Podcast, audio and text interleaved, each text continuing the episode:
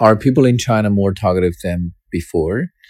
It's very obvious. I mean, when you talk with the Chinese person nowadays, you will find that he is not very different from people from the West. And we have a lot of willingness to communicate with people. And we talk about a lot of things ranging from your work, your study, to uh, even your hobbies. I mean, it's a very common and a very normal thing because after the um, opening up like 40 years ago, Chinese people and transformed um, from a um, conservative nation to a, uh, a very open-minded nation.